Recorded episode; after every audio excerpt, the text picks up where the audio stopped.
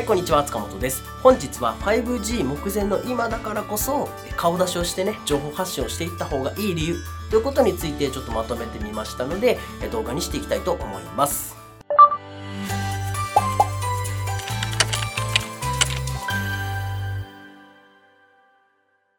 い、こんにちは、塚本です。まあ、今ね、えー、ビジネス系 YouTuber と言われる人たちが流行っているとか、まあ、これから情報発信はまだまだこれからだというふうにね、勢いづいている業界なんですけども、やはりですね、その波に乗っていくっていうことはすごく大事なことかなというふうに思いますし、もしね、あなたが今後ね、情報発信をしていきたいとか、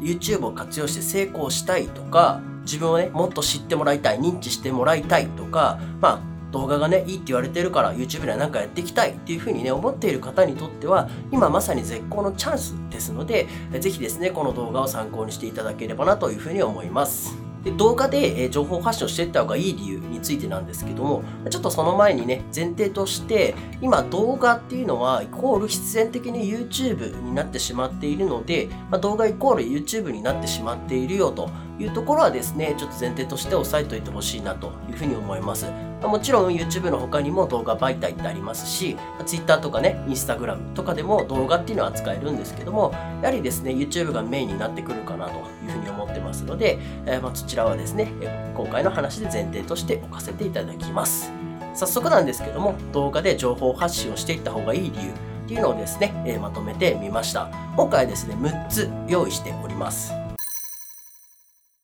1つ目が視聴者があなたのことを理解、認知してもらいやすい。2つ目がザイオンス効果ですね。単純接触効果っていうのが期待できる。3つ目が伝えられる情報量がテキストの約5000倍。4つ目が短時間で大量の情報を伝えることができる。5つ目が SEO の効果も期待できる。で最後6つ目が SNS での拡散がされやすいということでですね、この6つについて1つずつお話をしていきます。まず1つ目の視聴者があなたのことを認知、理解してくれやすいということなんですけども、こちらに関しては動画のメリットにもなってくると思うんですけども、こういうふうにですね、えー、とカメラの前に向かって視聴者の方にお話をしていると、さもですね、あったかのような感覚に陥りやすいんですね。やっぱり動画って、例えばスマートフォンとかでこう見ていると1対1というような環境が多いですから、やっぱりあったような感覚になっていく。でそれによってですね、あなたを理解してもらえるっていうことですよね。例えば顔、ああいう顔がいたなとか、ああいう話し方の人、ああいう仕草の人、こういう話をする人、こういう仕事をやってる人っていうふうに理解してくれて、で、認知してもらいやすいというのが挙げられます。それからね、YouTube っていうのは動画をですね、アップすればアップするほど、コンテンツ、要は動画として溜まっていきます。で、溜まっていくとどうなるかっていうとですね、資産になるっていうふうに言われるんですけども、えっ、と、昔の動画とかでもいつか見られる可能性が出てくるわけですよね。何かちょっと調べ物した時にあなたの動画が出てくるとか、えっと、なんか例えばテレビでニュース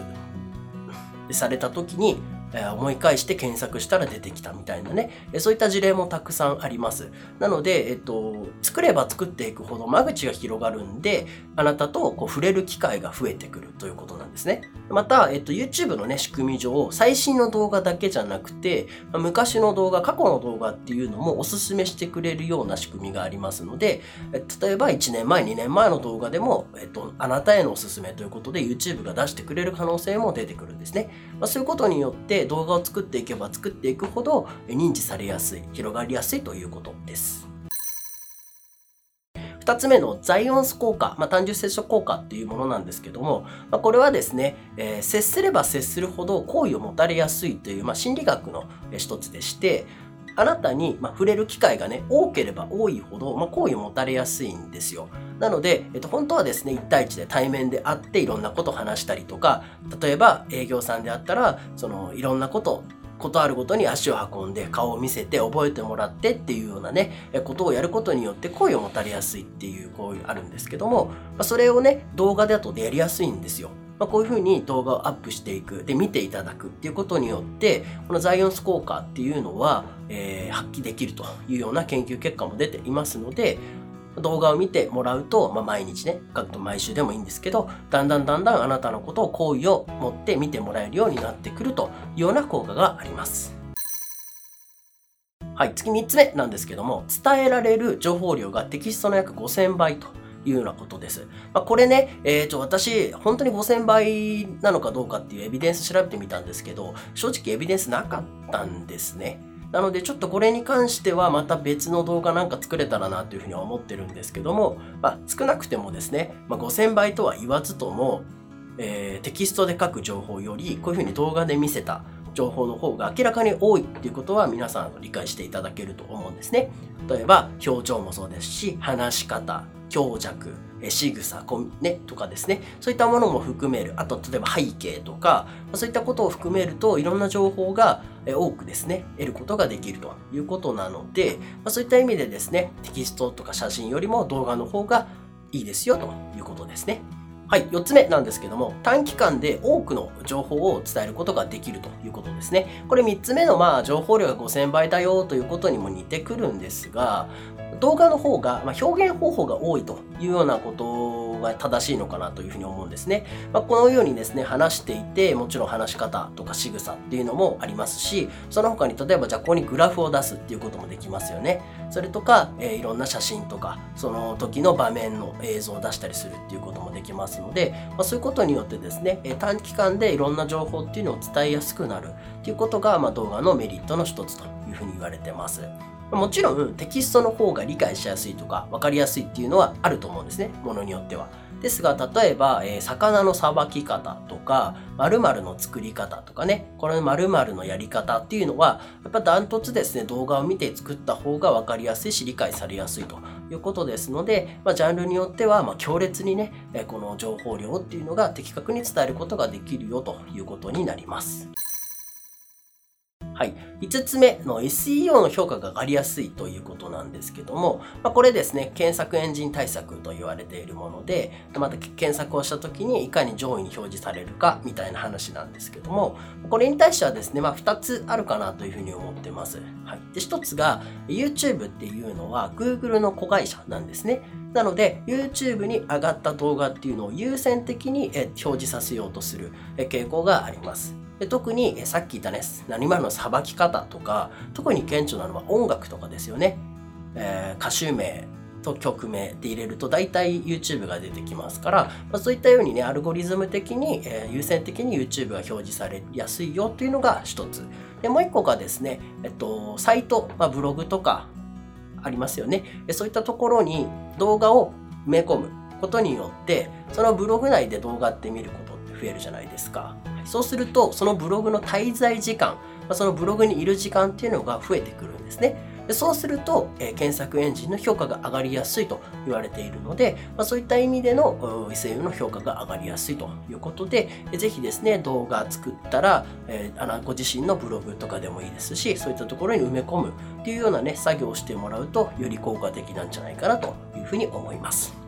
はい、最後6つ目なんですけども、SNS との相性が非常にいいということですね。Facebook とか Twitter のタイムライン、まあ、要はその皆さんがね、投稿しているとこなんですけど、そこで流れてくる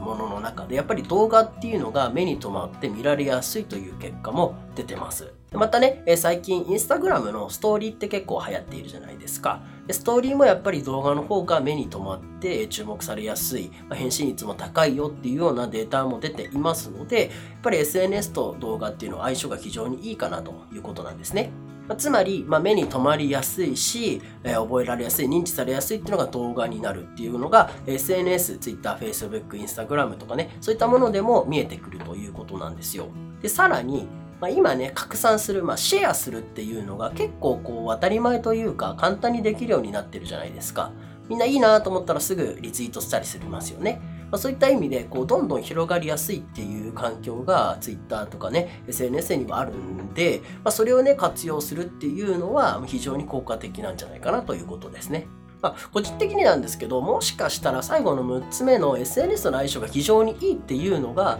まあ、動画の最大の魅力なんじゃないかなと思いますし、もしね、あなたが情報発信とか、まあ、ビジネスで活用していきたいっていうんであれば、まあ、ここをね、うまく使うことによって、えどんどん広がっていきますし、いろんな方に認知とか、えー、商品購入っていうように至るんじゃないかなというふうに思います。はい。ということでですね、え本日は6つのね、動画をやった方がいいメリットということについてお話をしていきました。まあ、今回はね、顔出しをして情報発信をする時のメリットということで、えお話をしていきましたので、え次回はですね、まあ、ちょっと似たような形にはなるとは思うんですが、あなた自身、まあ、顔を出していくというかじゃなくて、商品とか、まあ、コンテンツ自身を宣伝ですよね。宣伝とか PR していくときに動画を使った方がいい理由ということについてお話をしていきます。まあ、結構共通点もいくつかあると思うんですけども、またちょっと違ったね、視点も見えてくるかなというふうに思いますので、そちらもぜひね、参考にしていただければというふうに思います。ま動画をね、活用することによって、先ほどの6つのね、メリットだけじゃなくてですね、YouTube という巨大な媒体に、どんどんどんどんコンテンツをね、貯めていくことができる。でこれが資産になるっていうことが、すごくね、今大事なことなんじゃないかなというふうに思いますので今ですね情報発信やっていこうかなって迷ってる人はですねすぐに始めていただければいいなというふうに思っておりますはいということでえ本日は以上になりますえもしよければですね、え、Twitter のフォローですね、よろしくお願いいたします。また、えー、チャンネル登録、コメントいただけると、え、非常に喜びますので、こちらも合わせてお願いいたします。はい、ということでまたお会いしましょう。バイバイ。バイバイ